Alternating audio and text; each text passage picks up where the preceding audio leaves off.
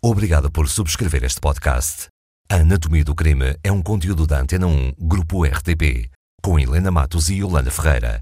Para mais podcasts rádio, visite antena1.rtp.pt barra podcasts.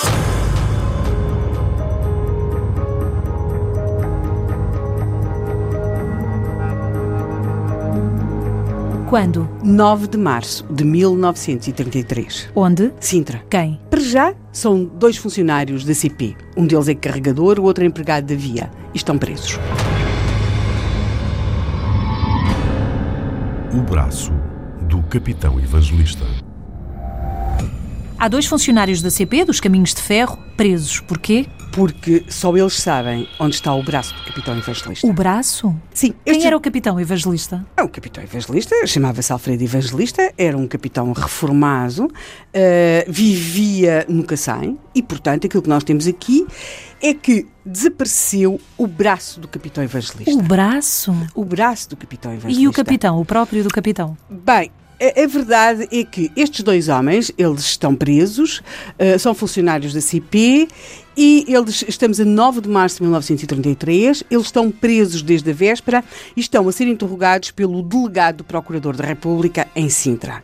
E a pergunta que lhes, que lhes é feita, e que já lhes está a ser feita há várias horas, é onde é que está o braço do capitão evangelista? Mas Um e o deles. capitão? O capitão desapareceu Bem, também? Já lá vamos. Ou é o capitão que assim, apresentou queixa? Um deles diz que sim, que viu o braço do capitão evangelista, que até pegou no braço do capitão evangelista, mas que depois lhe perdeu o rasto. E enfim, quer dizer, como os jornais escreviam, por causa do desaparecimento do braço do capitão evangelista, foram presos dois ferroviários. Nós temos de perceber que estamos aqui a meio de uma, de uma situação, de uma circunstância, daquilo que se lhe quiser chamar, que começou como um caso de ciúmes. E à época, estamos em 1933, os ciúmes não eram propriamente vistos como são agora, e tudo isto tinha começado como o que se chamava a tragédia do Kassai. Só que uma coisa é a tragédia do Cacém, outra coisa é, é uma tragédia transformar-se num caso de polícia para mais com este lado mórbido. Desapareceu o braço do capitão Mas era, um, evangelista. mas era um braço de carne e osso, não era, uma um- prótese. Não, não, já aqui tivemos um caso de prótese, mas não. Era mesmo um braço. O braço do capitão evangelista, nós temos um homem morto, de facto. O capitão evangelista está morto, mas não se sabe de um dos seus braços. Temos uma mulher eh, chamada Leonilde que está internada com ferimentos gravíssimos no Hospital de São José. E como é que tendo nós um homem morto, o capitão Alfredo Evangelista, tendo uma mulher, Leonilde, que está eh, relacionada com o capitão Evangelista em estado muito, muito grave no Hospital de São José, como é que a polícia se obstina em querer saber o que é que foi feito do braço do capitão Evangelista? Tratava-se de um triângulo amoroso? Bem, eh, não, não necessariamente, embora o capitão evangelista talvez tivesse acreditado nisso. Na verdade, para percebermos isso, nós temos de viajar não apenas até 1933 e, e à circunstância dos ciúmes nessa época, da, daquelas horas das iagas de lu- ciúme, loucura e morte, como se dizia na época, mas temos de viajar até uma outra coisa, que é uma pequena localidade, que à época se chamava Cacém, Cacém de Cima. Era uma localidade muito pequenina, eh, onde vivia o nosso capitão evangelista. Muito diferente do que é hoje. Muitíssimo diferente do que é hoje. E, portanto, aí vivia o capitão reformado Alfredo Evangelista.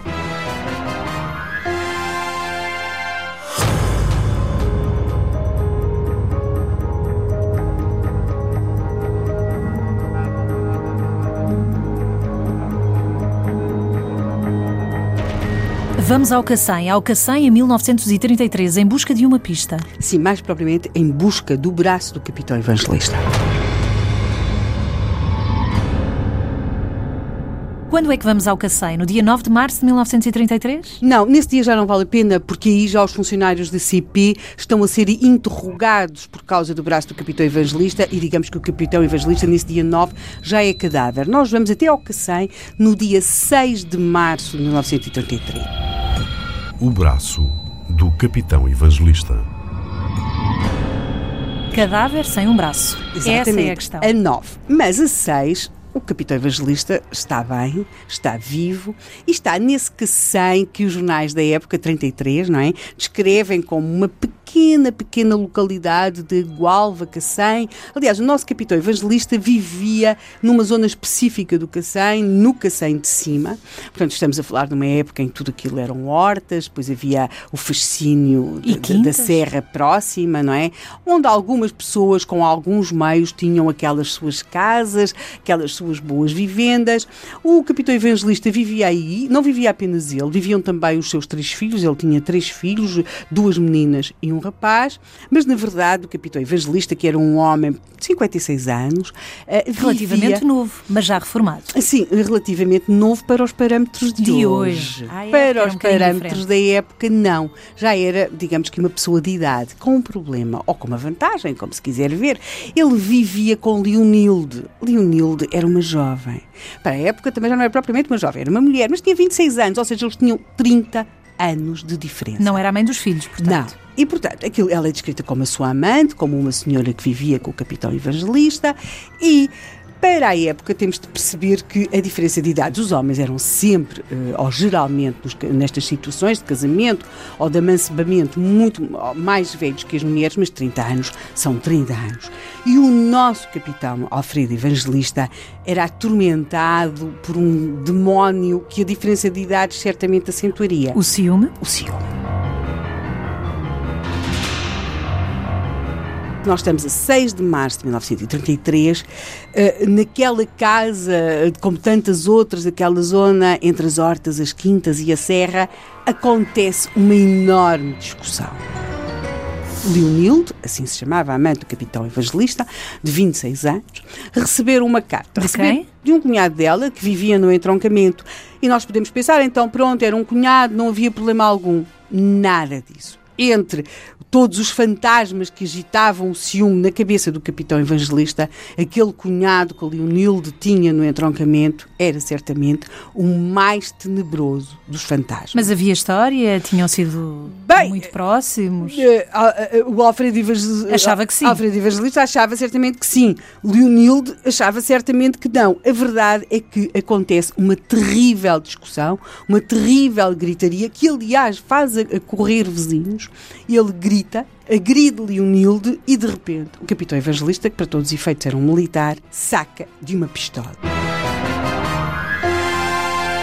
E na altura tinha as duas mãos. E, e na braços. altura tinha de facto as duas mãos e os dois braços, e naquela madrugada de 6 de março de 1933, ele aponta para Leonilde, ele tem de facto os seus dois braços, as suas duas mãos, ele saca da pistola, não é?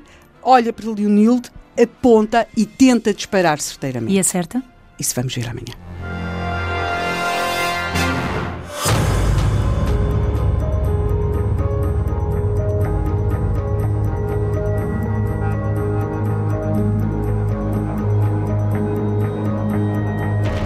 Uma carta leva a ciúmes e ciúmes levam a uma discussão no Cacém. E uma discussão leva o capitão evangelista a sacar de uma arma. O braço do capitão evangelista. O capitão Alfredo Evangelista não controla os ciúmes, grita, agride Leonilda, sua companheira 30 anos mais nova, e saca de uma arma. E aponta. E dispara? O tiro nunca se ouviu, a arma encravou. Ele tenta disparar outra vez, a arma não dispara. E aí acontece algo de, de, de profundamente horrível. Ele agride-a com a coronha da, da, da pistola, agride-a na cabeça, agride-a no rosto, aliás, parte-lhe alguns dos ossos do nariz. E mata? Leonilde cai. E ele acredita que a matou. Ele olha, olha para o chão e vê. E cai nele. E, e, vê, e, vê, e vê Leonilde caída. Mas desespera ou continua pensa, a bater-lhe? E pensa que ela está morta. Perante esta situação, o capitão evangelista foge. Há também uma outra versão de que ele pode ter fugido porque se ficou apavorado com aquilo que viu que fez, por aquela mulher que de facto ele amava. Cegou uh, no momento. Mas também pode ter querido fugir de alguns vizinhos que terão acorrido perante os gritos, que é óbvio que, que Leonildo lançou. Não dos tiros, porque não chegou a não haver chega tiros. a haver tiros. Portanto, eles não acorreram por causa dos tiros, podem ter acorrido por causa dos gritos dela. A verdade é que o capitão evangelista desaparece daquele sítio. Ele Teria pensado fugir, fugir num dos comboios da noite que passam na linha de comboio tão próxima? Terá pensado ir para o entroncamento, localidade tão bem servida por comboios, onde estava o tal cunhado de Leonildo, que ele achava que era amante de Leonildo e que, portanto, tudo aquilo seria um caso de adultério? Na verdade, isso nunca poderemos saber. Porque nessa madrugada do dia 6 de março de 1933, o maquinista do comboio de mercadorias 2023, que vinha da Figueira da Foz, quando está a fazer o percurso entre a estação de Melessas e Cacém, nota algo de anormal. Alerta ao chefe de estação de Cacém e o chefe de estação de Cacém faz aquilo que é usual quando um, maquinista lhe reporta uma situação anormal na linha. Manda seguir funcionários para o local para ver o que é que acontece. E de facto seguem dois homens para o local para ver o que, é que, é que estava a acontecer. Quando chegam ao local, eles encontram o corpo do capitão Evangelista. Suicídio.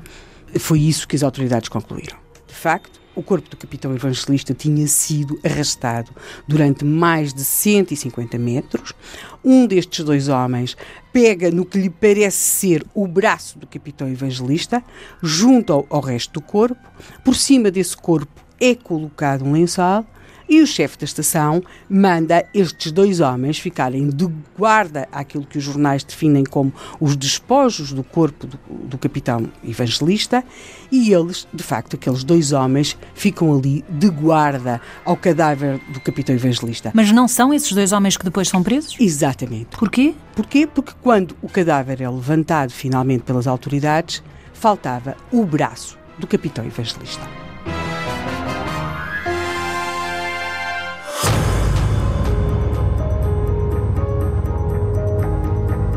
Leonilde, a companheira do capitão Evangelista, continua gravemente ferida no hospital. E o capitão Evangelista? Suicidou-se, mas na verdade já ninguém se interessa, nem por um nem por outro, mas apenas por uma questão: onde é que está o braço do capitão Evangelista que desapareceu?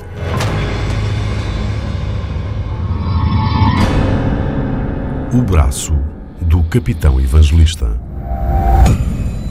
Helena, como é que é possível? Aparentemente, o capitão evangelista suicidou-se na linha do comboio entre o Cacém e Melessas. Uh, descobriram o corpo, uh, retiraram o corpo da linha e desapareceu um braço Exatamente. Nós temos que perceber uma coisa. Em Portugal há, há situações, crimes, circunstâncias mirambulantes, mas muito mais mirambulantes do que essas circunstâncias, do que esses crimes e do que esses casos, são as explicações e as teorias e as teses que logo surgem. Mas quem tinha interesse num braço? Bem, exatamente. Numa parte de um corpo. A, a, a pergunta é, surgiu na mente de, de inúmeras pessoas que logo trataram de arranjar as mais variadas explicações. Nós temos, a dado momento, um juiz de paz, um escrivão, um inspetor de saúde e um médico municipal que constatam que nos despojos do falecido, como eles dizem, falta um braço mas também têm de ir sucessivamente desmontando as diferentes teses que vão aparecer. E têm de saber quem era, no... não é? Entretanto, descobriram quem era e a história. Chegaram a Leonilde? A Leonilde continua no hospital. Mas chegaram a Leonilde, Leonilde chegaram à agressão, perceberam, andaram isso, para trás. Tudo, tudo, isso é óbvio e claro. De facto, o mistério centra-se naquele braço que desapareceu. E nós temos, a dada altura, a vermos a, a surge a tese de que o capitão evangelista não se teria suicidado e de que o seu braço, sim, teria sido cortado cortado com um instrumento cortante. Por quem? Um punhal, Leonil uma faca. Hospital, mas alguém para vingar aquela agressão que ele tinha feito. E aí vemos o juiz de paz, o escrivão, o inspetor de saúde e o médico municipal a garantirem que, de facto, o braço do capitão evangelista não fora cortado por nenhum objeto cortante, não tinha havido, digamos, Não tinha sido o cunhado do, entre, do, do entroncamento. Nem, nem qualquer outro cunhado aparente de Leonildo, mas tão só o rodado da máquina de comboio. E, portanto, as atenções, nem sequer tinha sido algum daqueles vizinhos que tinha uh, agredido o capitão evangelista, porque note-se que os vizinhos tinham acorrido aos gritos de Leonil.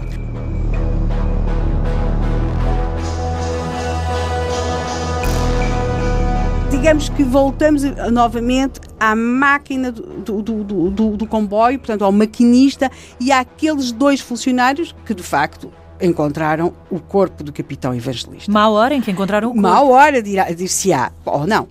É assim, note que há um deles que diz que tinha pegado no braço do capitão evangelista, que o colocara junto do cadáver, que o tapara com um lençol. Então o que é que aconteceu depois? É isso que o Procurador e da República. Quem é, que, quem é que queria um braço? Exatamente, é isso que o Procurador da República não para de lhes perguntar desde aquele dia 9 de março, ou seja, toda esta tragédia acontece a 6, e a 9 de março, 8 de março, temos o Procurador da República a perguntar insistentemente àqueles dois homens, não é?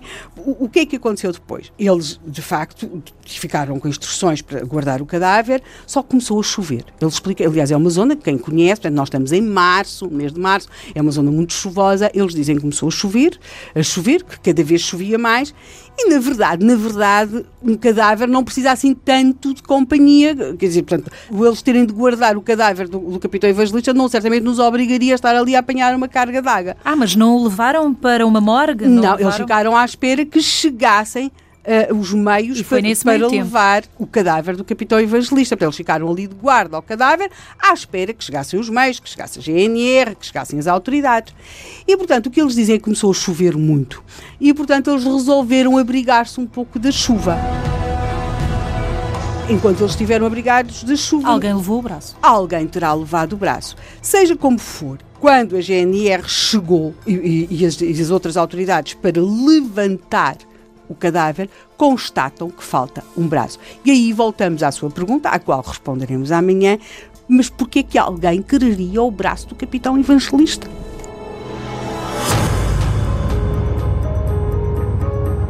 Uma carta está na origem de uma crise de ciúmes. O capitão evangelista agride quase até à morte a sua companheira 30 anos mais nova. Mas quem acaba por morrer? É o capitão evangelista que se suicida. Mas depois da morte do capitão evangelista, temos o caso do desaparecimento do braço do capitão evangelista.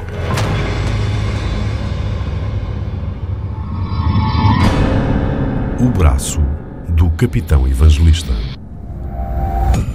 É a chamada tragédia do Cacém. Sim, mas a tragédia do Cacém é só até ao momento em que o capitão evangelista agride a sua amante, Leonilde, 30 anos mais nova, numa crise de ciúmes.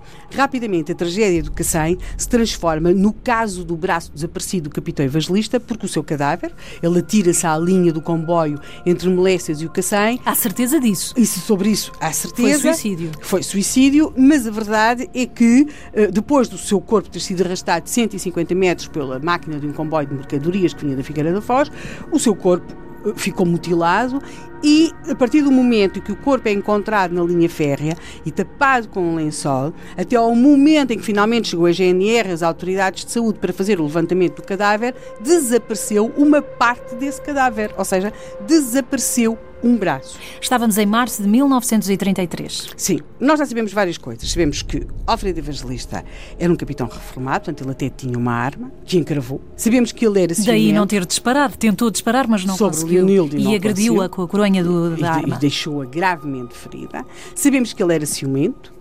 Sabemos que ele tinha mais de 30 anos que Leonilde. Tinha eh, filhos? Eh, tinha filhos, eh, não de Leonilde, mas tinha filhos. É curioso, vão aparecer também alguns testemunhos de vizinhos que vão dizer que ele tinha a mania do suicídio. Ele não parecia ser um homem que gozasse de muitas simpatias entre os vizinhos, mas falta-nos saber alguma coisa importantíssima para este caso. A importância do braço. Ou um outro traço de caráter do capitão evangelista. É que ele gostava de anéis e usava-os. E, portanto. Essa pode ser a importância do braço. Exatamente. Ou seja, quando o seu cadáver foi encontrado entre a estação do Cacém e a estação de Melessas, e, e o braço foi apanhado, ele foi apanhado por um dos funcionários da CP para o juntar aos despojos do cadáver, aos despojos do falecido, como diziam os jornalistas, esses anéis do nosso capitão evangelista sobressaem, obviamente, o ouro, tudo aquilo, as joias, a pedra, sobressaem naquele negrume da noite, no trágico daquela situação Brilha, de um cadáver, uh, de, um, de um cadáver que está uh, desmembrado uh, ali numa linha férrea.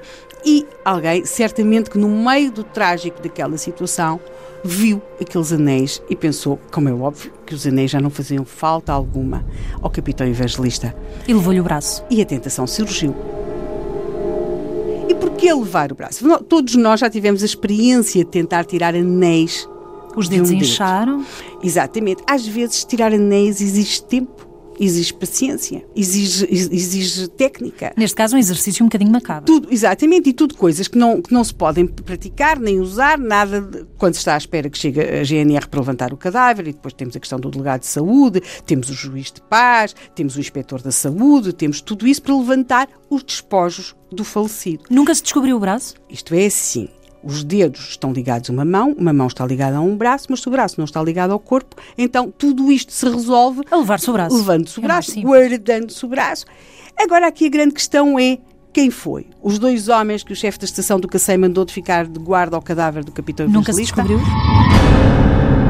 Há alguém que apareceu de um meio da chuva e que uh, aproveitou ali aquele momento, viu aquele lençol, levantou o lençol e viu aquele cadáver desmembrado, mas no meio daquilo tudo viu também aqueles anéis a brilhar. Na verdade, eu acho que sim, isso não interessa muito. O que nos interessa é que a Leonilde continuava a recuperar no Hospital de São José que o braço do capitão evangelista provavelmente ainda deve estar por aí enterrado a alguns e os anéis? E os anéis, isto é mesmo assim, quer dizer, é caso para dizer que se foram os dedos, mas os anéis ficaram para alguém.